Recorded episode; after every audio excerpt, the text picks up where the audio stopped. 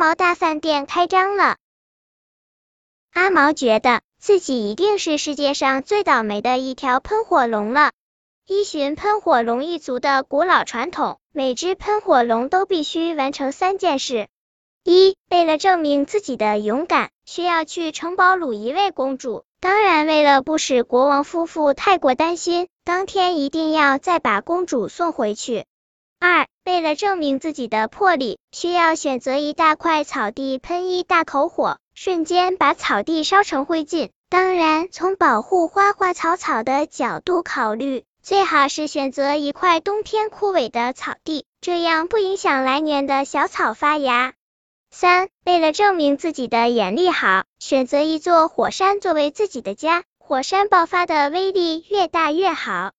阿毛从小是个乖宝宝，一成年就决定完成这三件事。结果呢，他跑去城堡掳公主，发现这一届的国王生的全是王子，根本没有一位公主。他找了块枯萎的草地，开始喷火，别说一口气烧掉一大片草了。他喷出的火连一棵小草也没点着，一阵微风经过，火就熄了。他在偌大的火山区转来转去，挑了又挑，终于挑中了一座火山。又等了七天七夜，才终于等来火山爆发。你猜怎么着？他的这座火山喷出来的不是火，而是番茄汁。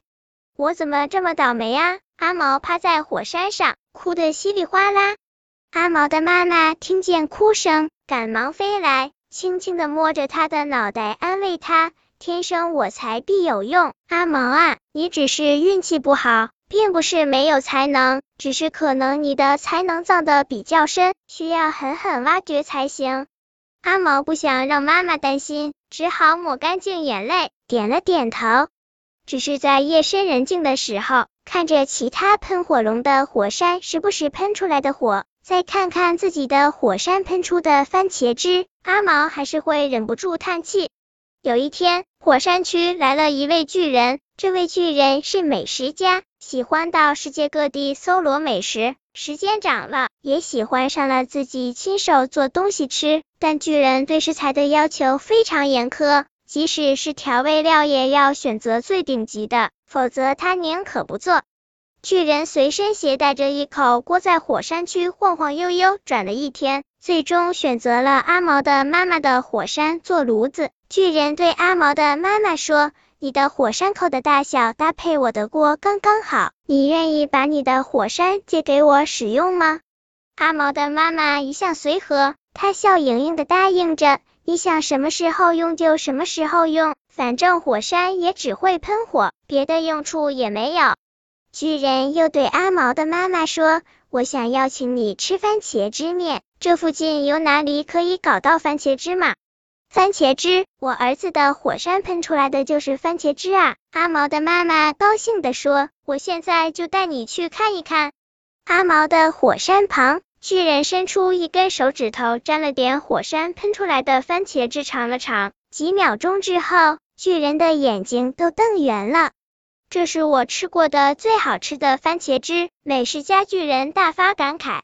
阿毛愣住了，他没想到自己的番茄汁原来品质这么好，好到连美食家都给予了肯定和赞美。巨人邀请阿毛一起开饭店，巨人负责做菜，阿毛负责提供番茄汁并打打下手。如果有喷火龙点外卖，阿毛就在负责跑跑腿，反正他会飞，转瞬间就可送达目的地。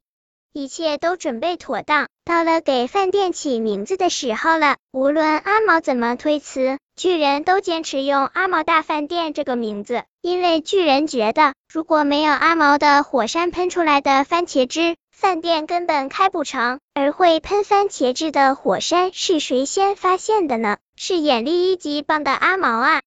阿毛大饭店正式开张了，每天的生意都红红火火的。阿毛和巨人因此赚了很多龙币，别提有多开心了。两年后，巨人把饭店全权交给阿毛打理，自己又要到世界各地搜罗美食去了。临走之前，巨人对阿毛说：“阿毛啊，这两年我仔细观察过你，发现你很有做菜的天赋，所以把饭店交给你，我很放心。”阿毛的却有做菜的天赋，他做出的菜经常让客人赞不绝口，吃了还想吃。而且因为番茄汁供应充足、品质优良的缘故，阿毛大饭店跟番茄汁有关的招牌菜就有一百多种，比如番茄汁大虾、番茄汁鱼、番茄汁胡萝卜、番茄汁土豆面疙瘩。即使客人天天来吃，也要吃上大半年才能吃一遍。阿毛的厨艺好，可选的招牌菜又多。渐渐的，阿毛大饭店的名气越来越大。阿毛聘请了十几只喷火龙做服务员，又开了几家连锁店，成了喷火龙一族自古以来最富有的一条喷火龙。不过，即使再忙，阿毛也会陪妈妈一起吃晚饭。两条喷火龙的饭量都不是很大，用不着火山口那么大的锅。只需要一口很小的锅就可以了。每当这时候，阿毛就会对妈妈说：“让我来喷火吧，我喷的火小，用来做我们俩的饭正合适。”本篇故事就到这里，喜欢我的朋友可以点击屏幕上方的订阅，关注我，每日更新，不见不散。